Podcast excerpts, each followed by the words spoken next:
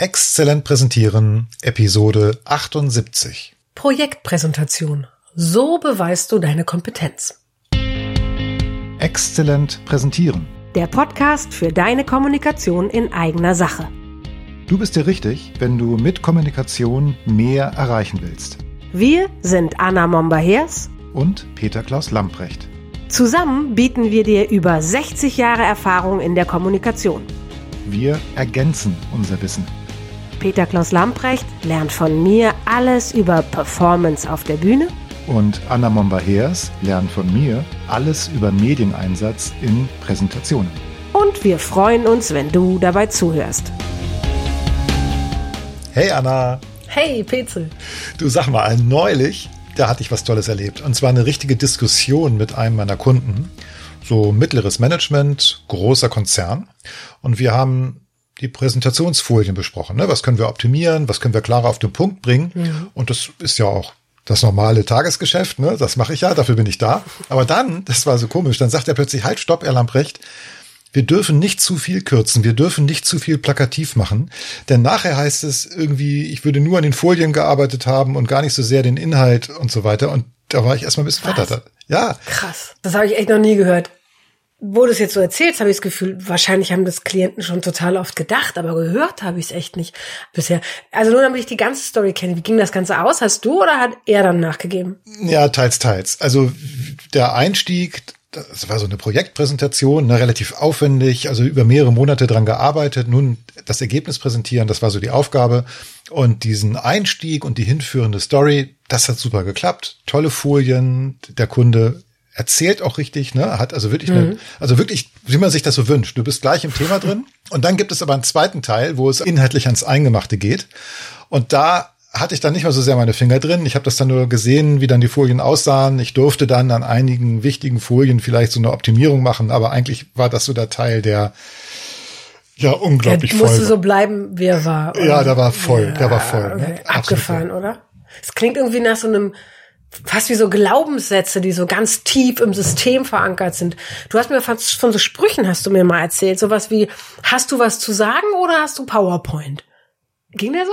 Das geht so in diese Richtung. Ne? Also irgendwo scheint da auch noch dieses Vorurteil drin zu sein. Wenn man zu viel mit PowerPoint macht, ist das doof. Ich glaube auch dazu kommt noch, dass Arbeit an einer Präsentation in PowerPoint, das ist nicht wirklich Arbeitszeit. Das, Ja. äh, ne, die in den Firmen musst du halt recherchieren oder du musst die Inhalte irgendwie zusammentragen. Aber dass man das Ganze ja auch irgendwie präsentabel machen muss, das ist irgendwie noch nicht so richtig angekommen, dass das ja auch Arbeit ist. Ja. Und dass es sogar im besten Fall richtig viel Arbeit ist, damit es richtig gut wird. Ne? Also das zeigte sich auch daran, also der, der Kunde sagte zu mir, Herr Lamprecht, wichtige Präsentation, aber ehrlich, ich habe gar nicht so ein richtiges Budget.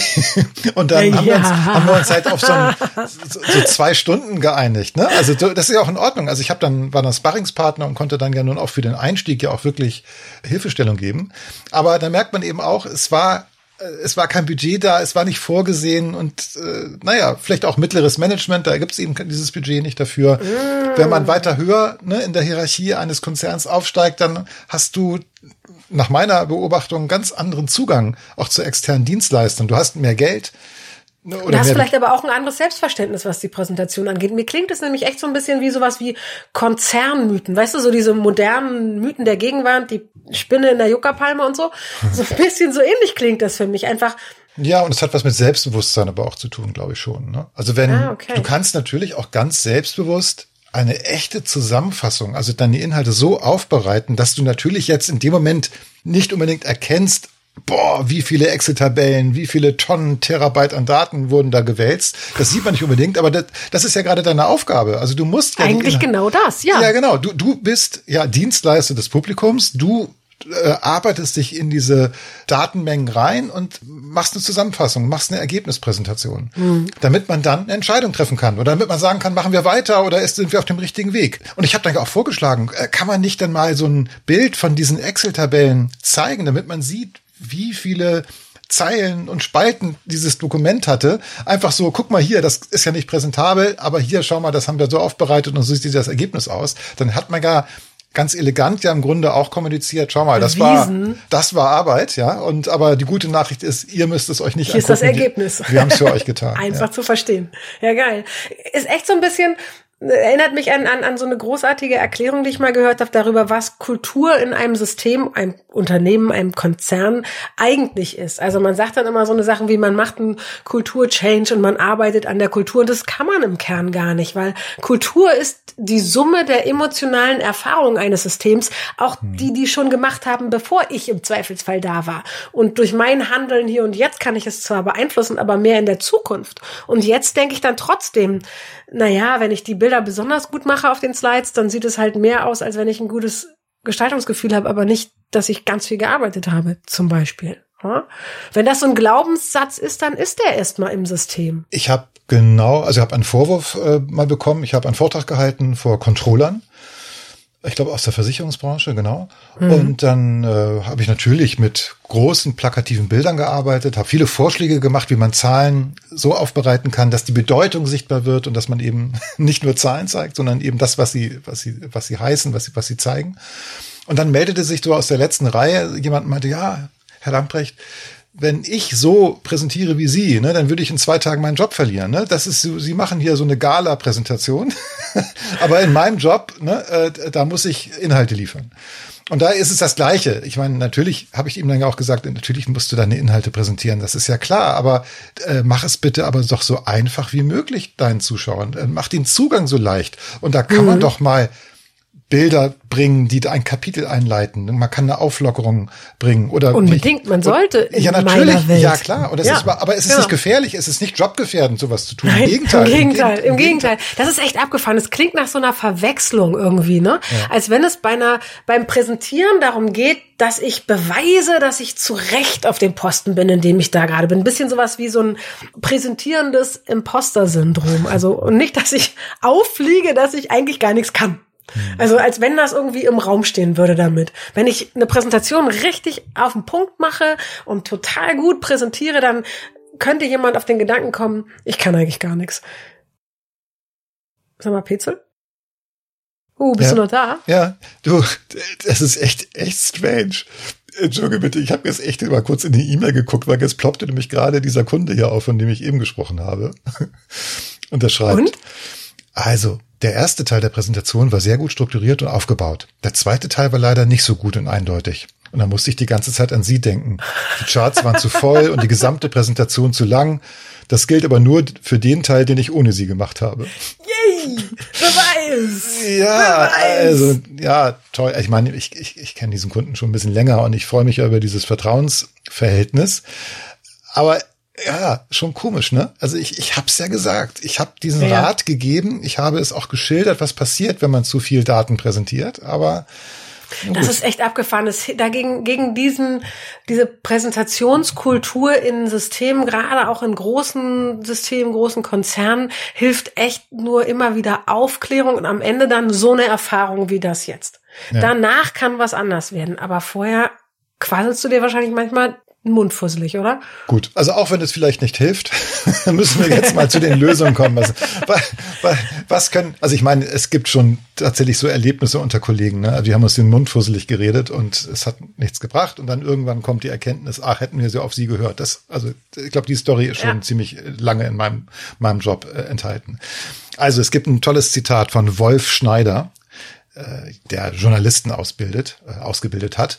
Und der hat mal gesagt, einer muss sich plagen, der Schreiber oder der Leser. Und das gilt natürlich auch für Präsentationen. Ja, einer. Das gilt für so vieles. Ich liebe dieses Zitat. Genau. Ja, genau. Einer ja, muss sich, einer, einer muss sich plagen oder quälen. einer muss sich quälen. Ne? Und wenn du Pech hast, bist du das quälst du das Publikum, weil der Mensch dich nicht nee, vorbereitet hat. Das ist eben keine gute Option. Besser, genau. ich quäle mich und nicht mein Publikum. Genau. Und, genau. und dazu gehört eben auch, dass man eben nicht nur die Inhalte zusammenträgt, sondern dass man sie auch aufbereitet, dass das Publikum überhaupt eine Chance hat zu verstehen, worum es eigentlich geht bei diesem komplexen Thema.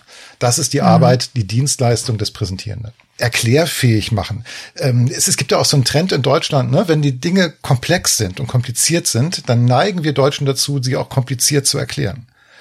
Und das natürlich Nicht nur wir Deutschen, glaube ich. Ich glaube, ja. das ist ein sehr menschliches Verhalten. Okay, das war vielleicht auch ein bisschen Kabarett, ja, aber die, die Deutschen denken kompliziert und wenn es eben sich sowieso um komplizierte Themen handelt, dann müssen sie auch kompliziert erklären. Das ist Schwachsinn. Im Gegenteil, je komplizierter die Themen, desto einfacher müssen sie dargestellt werden.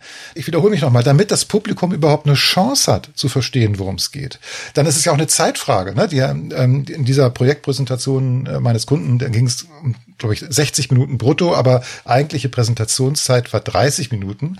Das finde ich auch schon ziemlich lang. Und dann merkst du auch, wichtiges Thema, große Diskussion, wie geht's es weiter? Lang, ja. ja. ja, klar. Aber das muss natürlich so sein, dass man danach auch noch weiß, worüber man diskutieren kann. Ne? Und dass ja, genau. Also ein ganz wichtiger Punkt ist immer in jedem Fall, bereite die Inhalte so auf, dass dein Publikum eine Chance hat, sie zu verstehen. Egal wie komplex es ist, brich es runter und mach es einfach verständlich. Dann kam ja auch so ein bisschen bei meinem Kunden so raus, ne, wenn die Folien jetzt alle so wie geleckt und überarbeitet und schick aussehen, dann könnte das eben auch so diese Botschaft in sich tragen, ah, hast aber ganz schön lange an den Folien gesessen. Ich verstehe, dass das, ja, ich verstehe, dass das ein Thema sein kann.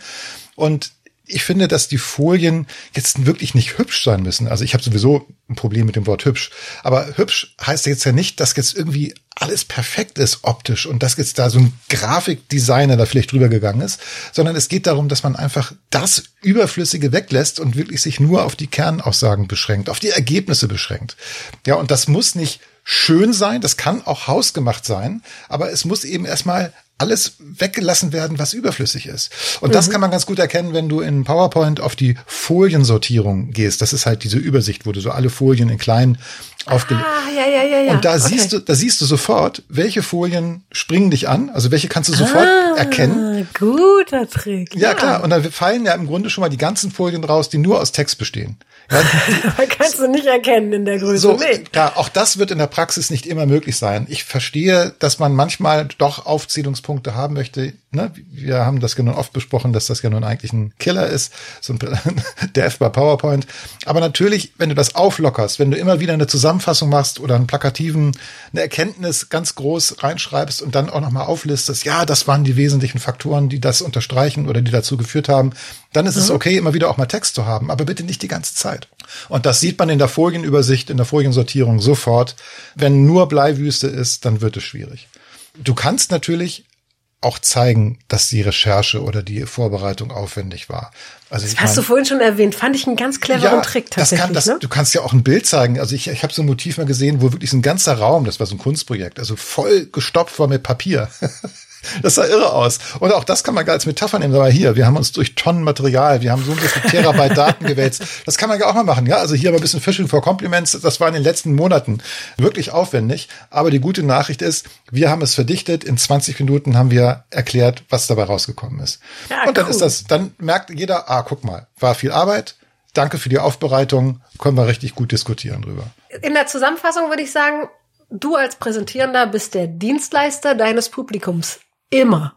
Auch wenn du vor Kollegen oder Vorgesetzten präsentierst. Mhm. Ja, das wäre schön, wenn wir das irgendwie in die Welt tragen könnten weiter. Liebe Zuhörerinnen und liebe Zuhörer, kennt ihr das auch? Wie vollgepackt sind eure Slides? Oder wie risky fühlt sich das an, wenn ihr sie so ganz schön aufgeräumt macht, so wie Petzel das gerne sagt? Wir freuen uns, wenn ihr uns dazu schreibt. Hier in die Kommentare per E-Mail oder als Nachricht auf LinkedIn. Oder ist es bei dir so, dass du eigentlich ganz gute Erfahrungen machst mit Folien, die inhaltlich hoch verdichtet sind? Ich weiß, also Marktforschung zum Beispiel, ne, da kommt das häufiger vor, dass man hochverdichtete Folien präsentiert und da ah. ist es ah. okay. Also sag mal Bescheid, melde dich bei uns auf LinkedIn und wie auch immer gilt natürlich auch dieses Mal, wenn dir diese Episode gefallen hat, dann teile sie doch in deinem Netzwerk und empfehle uns weiter. Das kannst du per Mail machen, das kannst du in deinen sozialen Netzwerken machen oder einfach mit einem Like auf LinkedIn, dort wo wir es auch posten. Ganz herzlichen Dank für deine Unterstützung. Wir hören uns in zwei Wochen wieder. Bis dahin bleib gesund. Tschüss. Tschüss. Erreiche mehr mit deiner Kommunikation in eigener Sache. Bleib dran, abonniere den Podcast. Und wir haben noch eine Bitte an dich. Empfehle uns weiter. Und schenke uns fünf Sterne auf der Podcast-Plattform deines Vertrauens. Wir sind Anna Momber-Hers und Peter Klaus Lamprecht. Und wenn du Fragen an uns hast oder für konkrete Herausforderungen Unterstützung brauchst, dann schreib uns auf dem Kanal deiner Wahl. Wir antworten auf jeden Fall. Denn gerade bei deiner Kommunikation in eigener Sache gilt, besser, besser geht, geht, immer. immer.